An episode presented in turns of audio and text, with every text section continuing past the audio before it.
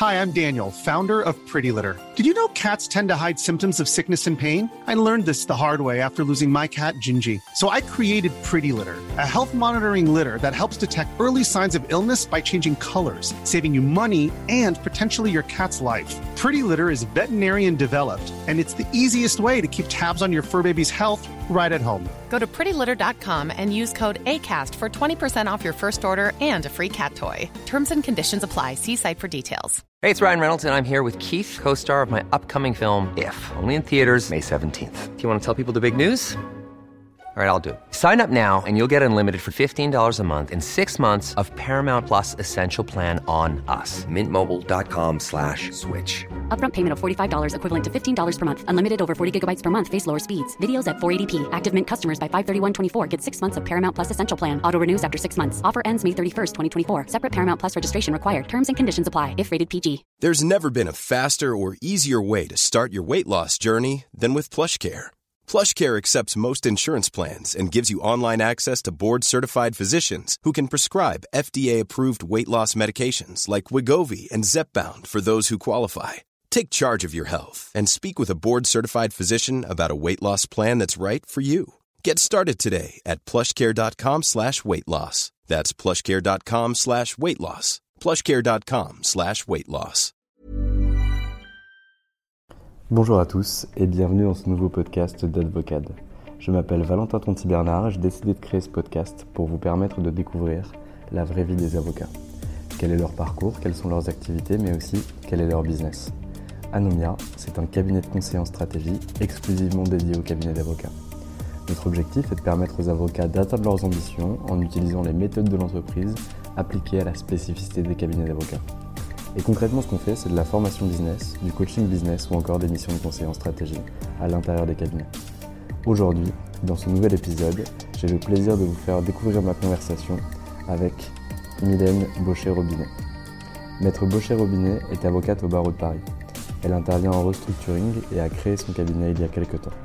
Dans ce podcast, elle vous expliquera les méthodes qu'elle a mises en place pour développer son activité, la typologie de deal sur laquelle elle intervient et les méthodes qu'elle a utilisées pour faire grandir sa structure. Je ne vous en dis pas plus et je vous laisse découvrir ma conversation avec Mylène Baucher-Robinet. Si vous aimez ce podcast, n'hésitez pas à lui mettre 5 étoiles sur Apple Podcast et à le diffuser à un maximum d'avocats. Bonne écoute eh bien écoute, bonjour maître Mylène Baucher-Robinet, je suis ravi de te recevoir dans nos locaux au 89 rue Réaumur. Alors aujourd'hui on a deux surprises. La première c'est que je suis arrivé ce matin et j'ai vu que les locaux étaient en, plein chantier donc on a réussi à trouver une salle. Et la deuxième c'est que tu es venu avec ton petit garçon qui est super sage parce que sa classe est fermée. Je suis ravi que tu sois là, merci beaucoup euh, d'être présente avec nous ce matin. Bonjour Valentin, merci à toi, merci pour ton invitation, je suis ravie. avec grand plaisir. Alors Mylène, la question est toujours la même pour commencer. Qui étais-tu avant de devenir avocate? Qui étais-je avant de devenir avocate? Eh bien, euh, j'étais une, une étudiante euh, qui a fait ses études à, Sciences Po, à Paris, avec un petit peu de, une année en, Allemagne et euh, précédée de deux années à Nancy, parce que j'ai un profil franco-allemand d'origine alsacienne. Quelle belle ville nancéenne Voilà, exactement, j'en ai bien profité. Et puis, et puis arrivée sur le campus à, Paris, je me suis tournée vers le, droit, le droit économique euh, et, voilà comment je, me suis retrouvée euh, dans le monde des avocats assez rapidement. Ok, et du coup, tu, arrives dans le droit, mais, pourquoi concrètement tu fais du droit? Parce que du, droit éco, ok, je comprends, mais pourquoi tu décides de passer le barreau et de devenir avocate? Alors euh, oui, pourquoi du droit? Parce que je ne m'orientais pas nécessairement vers le, vers le droit quand je suis arrivée à Sciences Po. Je voulais travailler dans l'entreprise avec le modèle d'une maman qui travaillait dans l'entreprise, dans les ressources humaines et, et, puis dans le conseil. Et euh, j'avais eu l'occasion euh, d'être dans une très belle université allemande à Mannheim, où j'ai pu étudier le management, le marketing, les ressources humaines. Et, c'était des études très complètes. J'avais envie d'aborder le monde de l'entreprise sous un autre prisme. Et c'est pour ça que j'ai choisi un, master de droit économique. Voilà, pour voir un petit peu euh, la matière juridique. Et, je suis tombée dedans et je me suis laissée aussi entraîner par la promo. Tout le monde allait passer le barreau. pourquoi pas Moi aussi, j'ai passé le barreau, j'ai réappris le droit euh, en faisant une prépa d'été. Ça m'a donné aussi une autre vision que celle que j'ai pu avoir à, Sciences Po, qui était une vision assez politisée du droit. Euh, et, j'ai beaucoup aimé. Je me suis rapidement tournée vers un cabinet d'avocats qui est Clifford Chance, parce que j'y ai mmh. retrouvé mon, professeur qui est Reinhard Daman et qui deviendra mon patron pendant 10 ans. Très clair, super. Et donc du coup, quand tu arrives chez Clifford, qu'est-ce que tu découvres de la profession? Parce que tu as fait du droit, oui, à Sciences Po, tu as fait cette prépa d'été, mais là tu rentres vraiment dans le dur, tu rentres dans un très beau cabinet d'avocat, le cabinet Clifford Chance à Paris. C'est quoi ton activité au quotidien? Alors quand j'arrive là-bas, on est en janvier 2009 et là je suis plongée dans la crise, la crise financière. Euh, voilà, Lehman Brothers, les, gros dossiers de restructuration qui arrivent. Alors je, découvre ça euh, avec, euh, avec beaucoup de, curiosité. Hein. Et puis ça, me paraît être presque la normalité, mais c'est une, une vie trépidante, passionnante, pleine d'adrénaline. On est vraiment euh, du matin très tôt jusque dans la nuit euh, très tard au, cabinet à travailler sur des dossiers de, place. Donc euh, c'est trépidant, c'est haletant et c'est extrêmement formateur. Je pense que voilà, très rapidement, j'ai essayé de rattraper le, background que je, que je n'avais pas.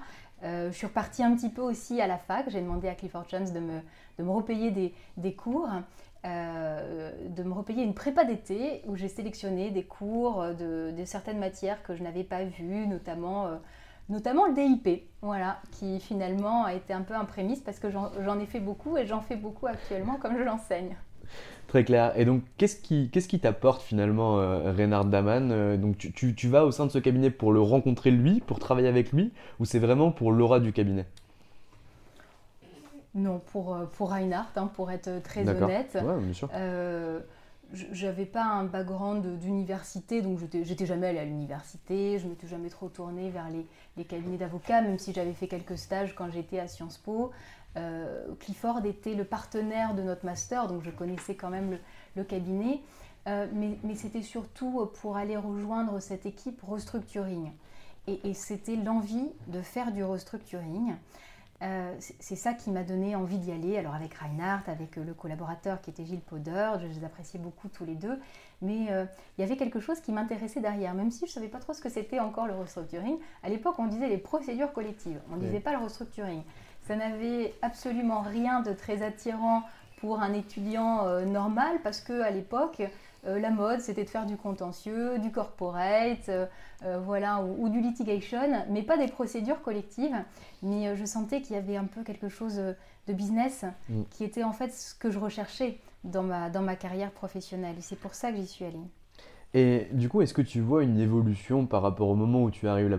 Je sais bien que la réponse est oui, mais j'aimerais bien que tu décrives un petit peu cette évolution entre le premier jour où finalement tu arrives chez Clifford et ton départ dix ans après. Est-ce que tu prends des responsabilités? Est-ce que tu vois que tu montes en compétences? Est-ce que tu prends de la clientèle perso? Comment tu avances au sein de ce cabinet? Alors, euh, bon, je retraçais dix années, oui, évidemment, on, progresse.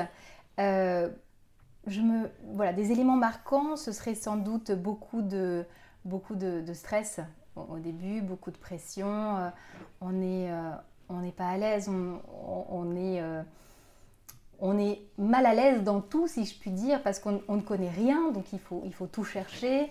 Et, finalement, progressivement, avec les années, on prend de l'aisance, de l'expérience, on acquiert des connaissances et donc on peut apporter toujours un peu plus de, plus-value directement. Et c'est l'apport de cette plus-value au client qui permet de tirer de la satisfaction dans, son métier. Donc j'ai senti ça peut-être au bout de 3-4 ans, voilà, euh, euh, me sentir un peu plus à l'aise, me sentir plus autonome, commencer à, à traiter euh, seul des dossiers. Euh, et c'est vrai que c'est à partir de ce moment-là où j'ai commencé à prendre vraiment beaucoup, beaucoup de plaisir dans le traitement des dossiers. Et puis, euh, évidemment, ce que j'ai beaucoup aimé aussi, c'était une activité extrêmement variée chez Clifford Chance et que j'essaie d'avoir toujours maintenant dans mon activité parce que euh, on écrivait des articles, on enseignait la Commission européenne, on, on avait une réflexion sur l'évolution des lois, les réformes. on avait des activités annexes, on ne se contentait pas de traiter les dossiers. Euh, et, c'est ça qui m'a plu et que j'essaie de continuer à faire, avec les cours aussi. Donc tu avais en fait cette, côté opérationnel où bien sûr nécessairement tu dois traiter les dossiers, tu dois monter en compétences, apprendre ta matière et la pratique de ta matière, mais également un, peu ce que tu avais aussi à Sciences Po où tu avais une vision assez politisée du droit que tu as continué finalement à appliquer en travaillant sur l'avenir du restructuring, etc. Oui, exactement. Je pense que ça, ça me plaît beaucoup d'être de, d'être dans la prospective, dans la construction, parce que quand on parle de la, de la réforme, et c'est sûr qu'on le faisait beaucoup avec le droit européen, on parle de la construction européenne, on parle de l'harmonisation européenne. Et je pense que ça, c'est quelque chose qui m'a toujours tenu à, cœur. Et, euh, je, garde toujours cette, euh, cette petite appétence pour, euh, pour la, construction, la construction européenne. Tu travaillais sur quel type de dossier chez Clifford? Alors on travaillait sur des dossiers essentiellement transfrontaliers pour des clients étrangers. On a eu des dossiers phares comme le dossier Nortel, qui était une des plus grandes faillites transfrontalières, notamment en termes de valorisation des actifs cédés de l'ordre de, de 5 milliards d'euros. On a travaillé sur des grosses faillites franco-allemandes, euh, le dossier Alcor, donc avec euh, des contentieux qui ont euh, un peu fait la jurisprudence, notamment la jurisprudence européenne. Et puis des dossiers également aussi côté créancier, parce que le, cabinet est un cabinet aussi de banque, donc, euh, donc des dossiers très intéressants du côté, euh, du côté des créanciers. Et puis quand on est dans un, dans un grand cabinet, on a les dossiers euh, de l'équipe, les dossiers restructuring, et puis on fait aussi beaucoup de support, surtout quand on est collaborateur. Donc du support aux équipes finance hein, pour voilà, la, préparation la documentation financière, du support au corporate, dans les due deals. Il y a aussi tout ce travail qu'il ne faut pas laisser de côté quand on est dans un gros cabinet. Très clair. Et, du coup, en, termes de développement, toi, donc tu, passes 10 ans chez Clifford, tu es collaboratrice. Est-ce que tu commences un peu à, développer des dossiers perso ou pas du tout? Ah si, j'ai eu assez tôt euh, des, dossiers, euh, des dossiers perso. Euh, et j'aimais beaucoup ça. Et on, faisait ça en parfait accord avec, avec Reinhardt qui nous, qui nous soutenait beaucoup pour ça. Donc c'était très agréable. Euh, des dossiers perso, par exemple, pour euh, des administrateurs ou des mandataires judiciaires, lorsque les dossiers étaient euh, trop petits pour être traités par le cabinet en termes voilà, de, structure d'honoraires. C'était des dossiers que, que, je prenais et que je travaillais aussi avec le soutien de, de, mon équipe chez Clifford. Très clair. il le faut. C'est vraiment important d'avoir des dossiers perso. On, les approche différemment, ces dossiers-là. On, on, les porte, on en porte la responsabilité. C'est un apprentissage qui est essentiel dans la vie d'un collaborateur. Moi, je suis assez d'accord. Alors, je, ne suis pas avocat, c'est vraiment la, vision d'un extérieur euh, à, ce métier. Mais c'est qu'à partir du moment où tu commences à prendre ton premier, ton deuxième, ton troisième dossier perso, tu, franchis un cap par rapport à, ton expertise et ton activité, puisque tu rentres aussi en responsabilité, étant donné que tu te retrouves seul face à toi-même et à ton client, et que derrière, tu avances sans filet. Je sais pas si tu l'as ressenti de la même façon, toi, quand tu as, commencé à développer. Oui, j'ai senti qu'il y avait un poids plus important en termes de, responsabilité. Je ne me suis pas sentie seule parce que euh, dès lors que j'avais des problématiques euh, un peu plus complexes, j'étais toujours entourée euh, par d'autres collaborateurs seniors comme Gilles Fauder ou Reinhard Daman qui étaient toujours à l'écoute. Donc non, non, je je me suis jamais sentie seule. Et d'ailleurs, je pense que c'est quelque chose qui est très important, que l'on soit un collaborateur quand on traite ses dossiers personnels ou, qu'on les traite en tant qu'associé. C'est important de ne pas être seul, d'avoir des, personnes vers, qui se, se tourner pour partager les réflexions, les problématiques et puis les succès aussi, c'est quelque chose d'important. Est-ce que tu as connu des échecs professionnels durant cette période, ou en tout cas un échec marquant ou un succès marquant euh, dans, ces, dans ces dix années? Quelque chose qui t'a vraiment marqué, soit positivement, soit négativement? Oui, j'ai connu des échecs, j'en ai, j'en ai connu euh, beaucoup. Euh, des échecs peut-être dans, dans la conduite des dossiers, parce que ben, on ne peut pas toujours gagner, gagner ses dossiers. Euh, mais c'est comme ça qu'on apprend. Et puis d'ailleurs aussi des échecs euh, dans la, dans la vie professionnelle, parce que j'aurais peut-être aimé monter euh, plus vite, plus haut, ou rejoindre d'autres cabinets quand j'avais pris la décision de, partir de, de, Clifford. Mais tout ça, ça m'a permis d'avancer. Et en réalité, je me dis qu'aujourd'hui, eh bien, je suis, je suis là où je suis je suis très contente d'être où je suis. Donc, si c'était pour me permettre d'arriver là où je suis, c'est très bien comme ça. Super. Et du coup, à partir de, quand tu commences à te poser finalement ces questions, euh, soit de, monter plus rapidement chez Clifford, donc euh, de consulship ou, d'association, euh, soit d'aller dans un autre cabinet d'avocat, soit de créer ta propre structure. Donc tu, restes 10 ans. ces bribes de questionnement commencent à arriver à partir de quelle période? Je pense que c'est quand même au bout de 7-8 ans d'expérience. oui, 8, 8 ans d'expérience, on commence déjà effectivement à préparer l'avenir parce que ça commence à faire euh, long dans un cabinet. Euh, il faut aussi montrer au marché qu'on est capable de prendre des responsabilités, en tout cas qu'on en a envie. parce que bon, on peut aussi faire le choix de, rester collaborateur et je le respecte tout à fait. Ça, ça peut correspondre à certaines personnalités, mais c'était pas mon envie. Et puis, eh bien, j'ai su que en réalité, je, ne pouvais pas monter au sein de, Clifford Chance parce que aussi j'étais un peu, un, peu trop trop junior dans le sens où j'étais pas encore cancel, qu'il n'y avait pas de place de cancel. Donc en fait, euh, l'étape n'était pas la bonne pour moi, c'était pas le, bon timing pour moi. Donc euh, pour évoluer, il fallait euh, partir. Voilà, il fallait partir et, je voulais le faire avec le, soutien de, mon associé. Mmh. voilà, donc j'ai eu toute une, une réflexion, des recherches.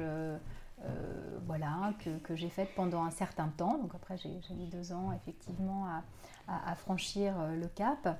Mais, euh, mais oui, c'était une décision que j'ai pu mûrir assez longuement et, de manière entourée. Et, comment le prend Reynard du coup quand, tu viens le voir et tu lui dis voilà, écoute Reynard, dans, dans, dans... moi, j'ai besoin de partir, je vois que finalement les planètes sont pas alignées ici ou que c'est pas le bon timing pour moi, je, je pourrais pas monter pas de place de console, pas de possibilité de devenir associé. Moi, c'est mon objectif de devenir associé. Euh, je vais partir parce qu'il n'y a pas de place pour moi. Est-ce qu'il le vit comme certains associés le font, comme étant une trahison où tu lui plantes un couteau dans le dos? Ou est-ce que c'est plutôt un accompagnement et un suivi et en fait il t'encourage à le faire ou il t'accompagne dans un climat de confiance pour le faire? Non, je pense que je pense qu'il a bien compris. Euh, il ne pouvait que le, comprendre.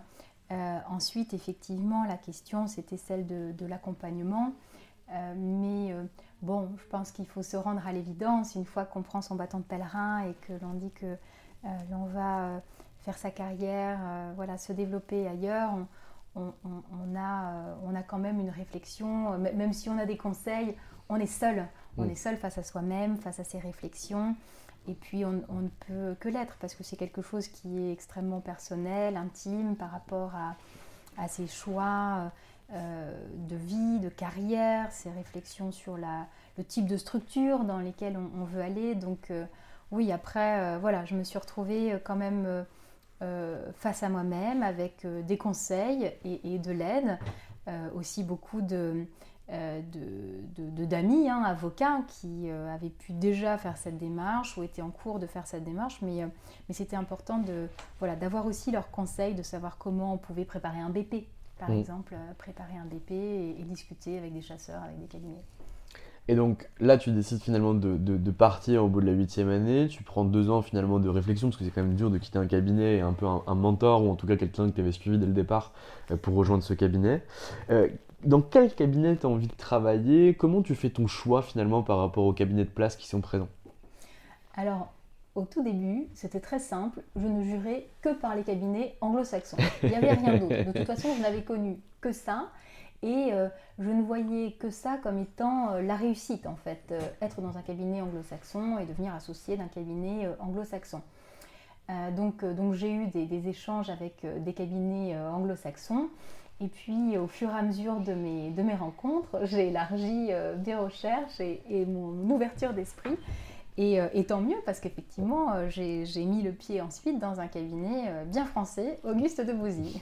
Et alors, comment ça se passe quand tu arrives chez Auguste? Déjà, comment se passent les négociations? Qu'est-ce que tu essaies de négocier? Est-ce que tu négocies immédiatement l'association? Est-ce que tu négocies un consulship qui va durer un ou deux ans pour que tu fasses tes preuves et que tu passes associé? Comment ça se passe? Alors oui, c'est cette deuxième, cette deuxième hypothèse. c'est un, un consulship dans la perspective d'une association pour euh, développer avant tout l'activité des restructurations à l'international aux côtés de, Laurent, Laurent Cotteret. Euh, donc, euh, donc, donc, voilà un peu le, le, contexte. Et j'ai découvert, j'ai découvert un cabinet qui a une force de frappe extrêmement puissante, une très belle clientèle.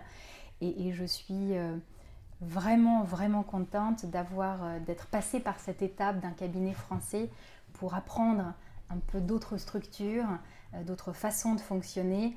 Pour moi, ça a été une étape essentielle, extrêmement enrichissante de passer par un, cabinet de, renom français. Et qu'est-ce que tu vois comme différence, par exemple, en termes de, vie quotidienne ou d'organisation du travail? Alors, je sais que c'est particulier puisqu'on parle d'un département et pas du cabinet au global, mais entre ce que tu as vu euh, avec Reynard chez Clifford et ce que tu vois avec Cotteret euh, chez Auguste? Oh, sur le fond des dossiers, pas, pas grand-chose, mais peut-être sur la forme, quelque chose qui est assez marquant. C'est vrai que quand vous êtes dans un cabinet anglo-saxon, en tout cas Clifford Chance, on parle en anglais. On parlait beaucoup en anglais. Je, me souviens même d'emails de Yves euh, Verly, euh, l'ancien managing partner en Angleterre, il nous écrivait en anglais. Euh, et, dans un cabinet français, on n'a pas cette culture de la langue étrangère. Voilà, voilà peut-être un, exemple. Et puis mm. c'est vrai que quand on est dans un cabinet anglo-saxon, on est tourné vers sa société mère. Donc là, c'était mm. Londres, les conflits tchèques, les explications sur des dossiers, ils se font toujours avec les, partenaires de Londres, un partenaire responsable d'une relation client avec les banques, etc., surtout dans les dossiers de, restructuration euh, euh, financière. Euh, on, est plus tourné évidemment vers une maison mère à l'étranger et puis des questions de, mm. communication, de compréhension. Donc lui, Laurent, il a une clientèle en restructuring mais assez franco-française sur des très beaux deals. Toi, ton objectif en allant chez Auguste et ce que tu vends sur ton BP, c'est le développement de clientèle internationale avec euh, un, axe prioritaire ou en tout cas une dominante euh, sur le franco-allemand. C'est exactement ça, exactement ça. Et comment ça se passe? Bon, ça se passe bien, effectivement. Euh, moi, j'amène effectivement quelques, quelques clients euh, euh, étrangers chez Auguste de Bouzy. On a beaucoup, beaucoup, beaucoup de travail. c'est toujours extrêmement intense. donc, donc ça se passe très bien, mais très vite, d'autres opportunités s'offrent à moi. Raconte-nous ça. Alors effectivement, vers la, fin de l'année, je, je, je, suis euh, en contact avec des personnes avec qui j'avais déjà été en contact lors de ma recherche initiale, euh, qui m'indiquent que cette fois-ci, euh, ils ne veulent plus développer leur cabinet, mais créer une boutique avec, avec moi et, et d'autres associés du, restructuring. Et, et, cette opportunité, je la trouve formidable. formidable pour me lancer parce que ce que je veux avant tout, c'est être entrepreneur. Et, donc, je saisis cette opportunité. Voilà. Explique-moi un truc. Quand, tu fais ta recherche finalement, quand tu veux partir de Clifford pour aller dans d'autres cabinets, tu ne jures que par des cabinets anglo-saxons. Euh, tu élargis ton scope finalement de réflexion pour aller chez Auguste de Bouzy. Auguste de Bouzy, pardon. Et là, on te propose quelque chose de te lancer dans l'entrepreneuriat et finalement, tu y vas. Qu'est-ce qui s'est passé pour que tu ne jures que par les anglo-saxons et qu'à la fin, tu te retrouves à, créer finalement ta boutique de niche en restructuring où tu vas être vraiment entrepreneur au day-to-day Je pense que au bout du bout, ce que je voulais, c'était prendre les rênes. Euh, D'accord. Voilà, euh, euh, gérer les dossiers à ma façon et puis gérer les équipes aussi à ma façon, transmettre quelque chose, une, façon de, vivre l'entreprise, de vivre son activité telle que je l'avais réfléchi. Et je me suis rendu compte que ben, c'était difficile de le faire dans des grandes structures. Et puis, euh, je pense que voilà, ça devait être ça depuis le départ. Simplement, j'avais besoin de le mûrir. C'était comme une progression que je devais avoir. Mm. Jamais, je pense, je n'aurais pu passer de l'étape euh, collaboratrice d'un grand cabinet à celle de créer un cabinet boutique, cofonder un cabinet boutique, même si euh, j'encourage beaucoup à le faire. C'est quand même une étape qui est difficile. Et j'avais besoin, je pense, de, voilà, de, de, de mûrir, euh, d'apprendre, euh, de, découvrir, même si ça a été euh, assez rapide. J'avais besoin de, cette, de cette évolution pour vraiment arriver là où, je devais être. Et t'as pas une, peur, c'est que finalement les, clients qui bossent avec toi, qui, qui, bossaient chez Clifford et qui t'ont potentiellement suivi chez Auguste et que, tu as amené chez Auguste et que tu as développé chez Auguste, ne te suivent pas en partant? Mais Si, bien sûr, on, a, on se demande ce qu'on va faire. Hein, je me souviens qu'à l'époque, j'avais beaucoup de réflexions avec mon mari et je me disais, bon écoute, hein, s'il faut manger des pâtes pendant un an, on, mangera des pâtes pendant un an. Je pense que c'est un peu le même discours que se font beaucoup, euh, ce que font ceux qui, se, qui créent leur entreprise. On ne sait pas de quoi euh, demain sera fait. Est-ce que le business sera bien? Est-ce qu'il ne sera pas au rendez-vous? Bon, après, c'est facile à dire euh, avec le recul, mais il mm. faut dédramatiser quand même. Si ça ne marche pas, tant pis. Je, je, tu retournes dans un, cab, dans, dans un cabinet et je continue ma, vie là-bas. Euh, mais, mais voilà, la, première année, elle s'est, elle s'est construite euh, doucement. Le chiffre d'affaires a augmenté euh, assez doucement avec un, voilà, une petite base de, clientèle que j'avais, mais qui était loin d'être aujourd'hui la clientèle telle que je peux l'avoir au sein du cabinet. Mais, mais il fallait y aller progressivement. Et alors, comment tu te développes euh, suite à cette création de, de, cabinet? Euh, tu, travailles sur ton réseau Comment tu fais venir finalement les, clients que tu as je, comprends bien comment tu les fais venir, tu les appelles, tu leur dis je change de cabinet, suivez-moi. Mais pour le reste des clients et, par rapport à ton positionnement de marché, comment tu fais? Parce que tu es positionné comme étant une future associée d'Augustin de Bouzy. Là, tu te retrouves à créer ton cabinet. Qu'est-ce que ça change au quotidien par rapport au message que tu délivres à tes clients? Oui, alors euh, déjà en restructuring, on, a, on fait du one-shot. Hein, donc. Euh, il faut quand même comprendre que j'ai pas euh, pris les clients de Guise de Brésil, je les ai pas ramenés, ça s'est pas du tout passé comme ça. J'avais euh, quelques clients que j'avais déjà préalablement et qui ont continué à me suivre pour des dossiers de contentieux, voilà, des dossiers un peu au long cours. Et de toute façon, voilà, les, les missions en, six mois, on va dire, la restructuration est faite, le dossier est fermé. Et, et, et, c'est pas nécessairement l'objectif. Il a fallu en fait reconstruire progressivement euh, eh bien, un positionnement pour pouvoir attirer euh, une clientèle. Et alors le positionnement du cabinet aujourd'hui, c'est quoi? Eh ben, le positionnement du cabinet n'est pas du tout ce que je pensais être à l'époque. Hein, Rien ne s'est passé euh, comme prévu, mais ce n'est pas une mauvaise chose. Mais c'est vrai que à la création, il faut avoir une vision stratégique. Comment je peux me démarquer Comment je peux essayer de, de, récupérer un petit peu de dossier en me différenciant des autres Donc l'idée, c'était de faire du franco-allemand, je savais qu'en franco-allemand, j'avais une capacité d'aller chercher des dossiers, euh, des beaux dossiers qui pouvaient euh, venir à moi plutôt que d'autres cabinets parce qu'effectivement j'avais un petit plus à offrir, une, bonne connaissance de la langue et, euh, et, de la culture et du droit allemand. Donc, voilà, je me, je me, positionnais sur le franco-allemand, sur la reprise d'entreprise. Et puis, in fine, finalement, ça n'a pas été tant que ça du franco-allemand, même s'il y en a eu et même si ça m'a permis de, faire mon démarrage, finalement l'activité elle a, elle a augmenté avec une clientèle qui est aujourd'hui euh, essentiellement euh, des débiteurs, alors que comme je le disais, euh, je, pensais que je serais beaucoup plus côté créancier, prendre quelques mandats de banque, même si j'ai eu voilà, des second opinion, des choses comme ça sur des dossiers très intéressants, des beaux dossiers de place. Mais, mais finalement la clientèle elle s'est construite différemment avec des, des, clients, y compris des, très grands groupes et majoritairement des, beaux groupes euh, qui ne recherchent pas nécessairement un nom, qui recherchent de, la plus-value, euh, vraiment de la plus-value sur du restructuring, sur des questions transfrontalières. Et alors, comment on t'identifie sur ce secteur-là, justement? Parce qu'en fait, on, peut penser de, façon assez simpliste que finalement, un nom est adossé à une plus-value. Toi, tu arrives à montrer le contraire, ou en tout cas, pas, pour dire que tu n'as pas de nom, mais en tout cas, tu, n'es pas aussi connu, par exemple, qu'un cabinet comme Clifford Chance. Comment tu fais pour leur montrer justement cette plus-value avant qu'ils te sélectionnent?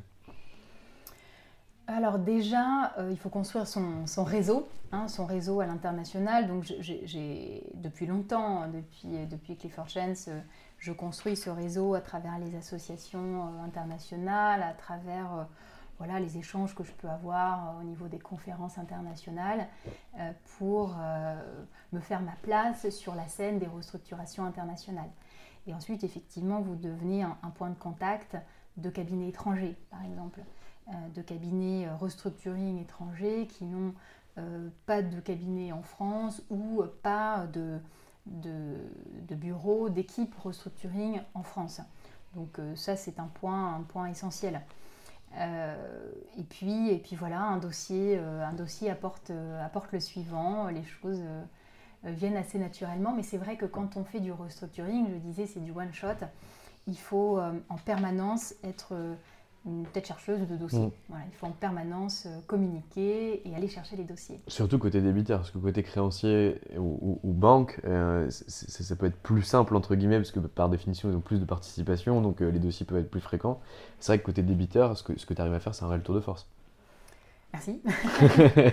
Bah, pour l'instant, je, je, suis, je suis bien contente.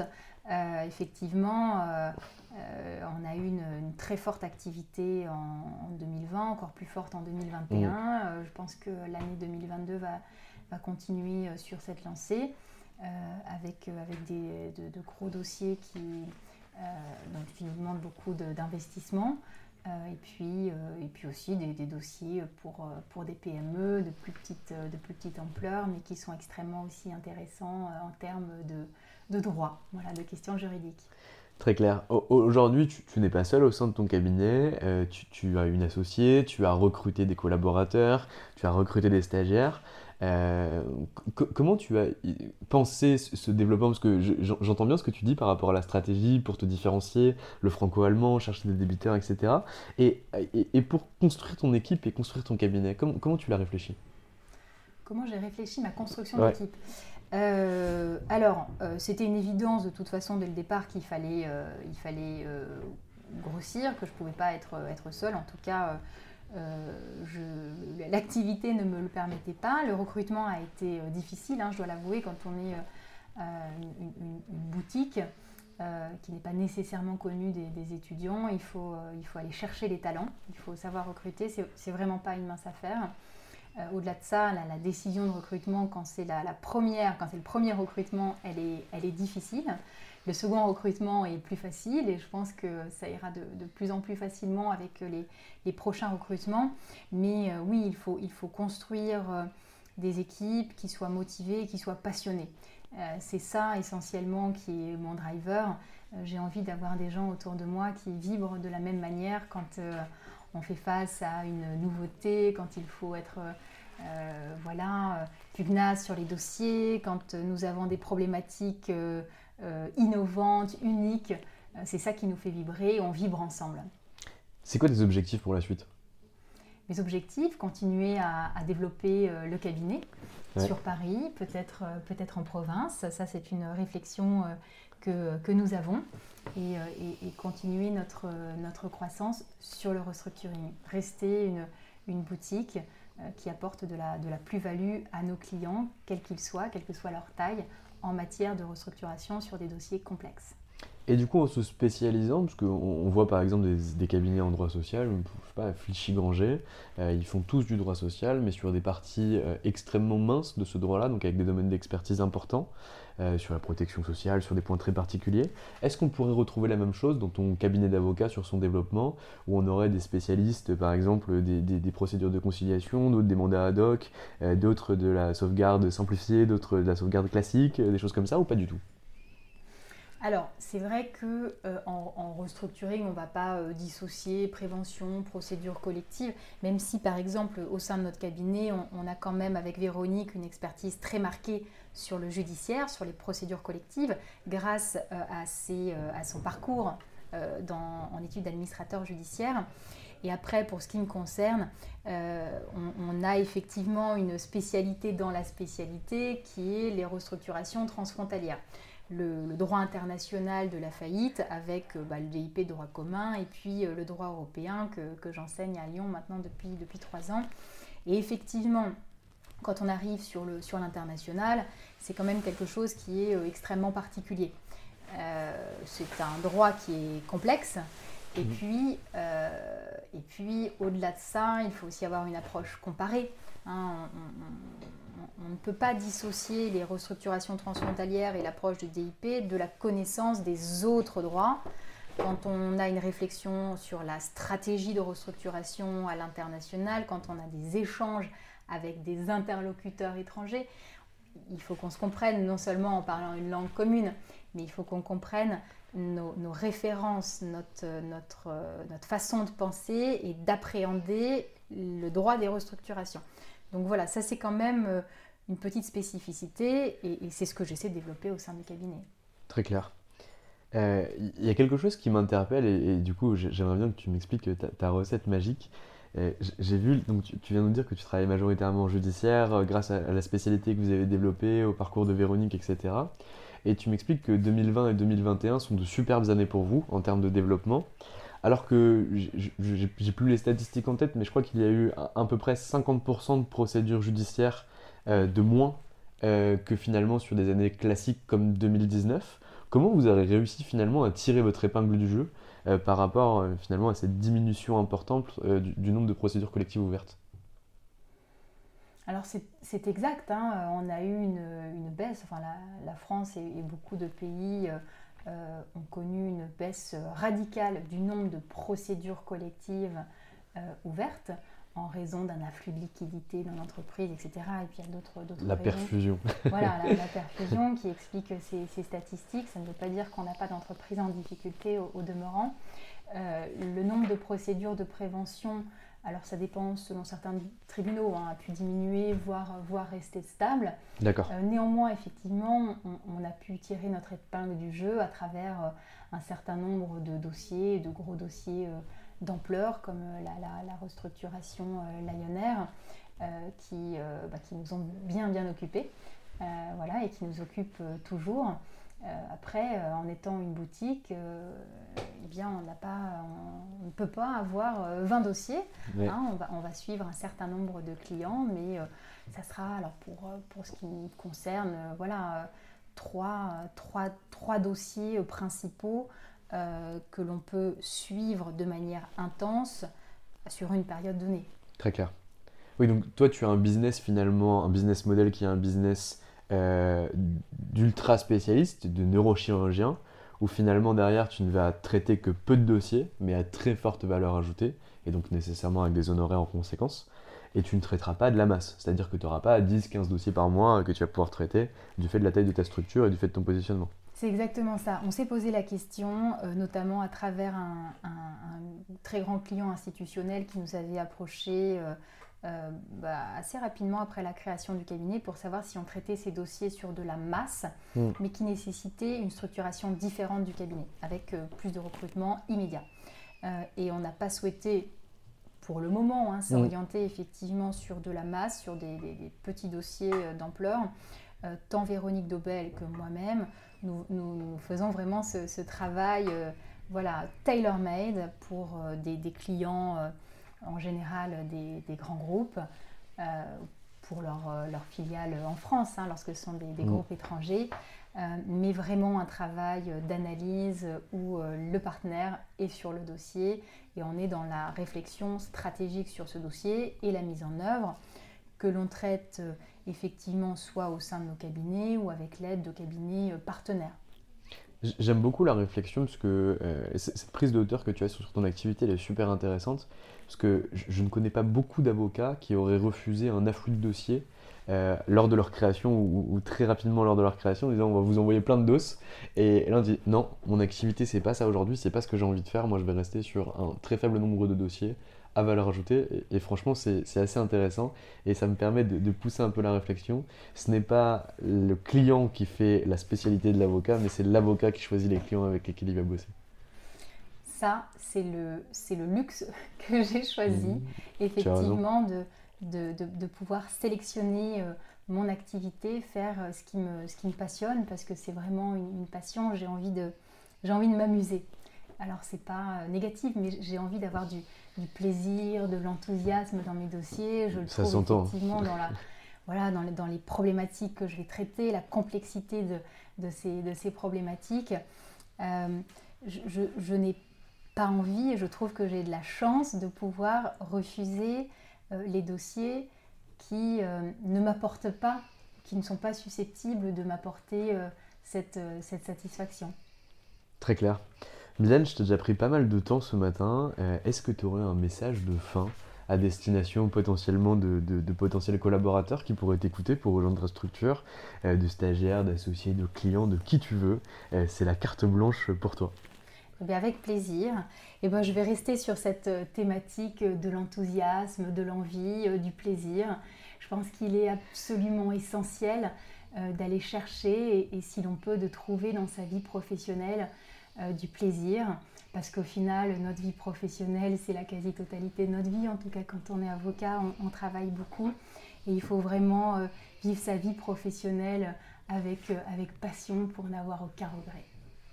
Mylène Baucher-Rominet, je te remercie euh, pour cet entretien. J'ai pris beaucoup de plaisir à échanger avec toi. Euh, je te souhaite toujours autant de plaisir, d'enthousiasme et, de joie de vivre. Et euh, bon développement pour ton cabinet avec Véronique Debel. Merci beaucoup Valentin. Et voilà, c'est fini pour aujourd'hui. J'espère que cet épisode vous a plu. Pour découvrir tous les contenus qu'Anomia propose, vous pouvez vous rendre sur www.anomia.fr.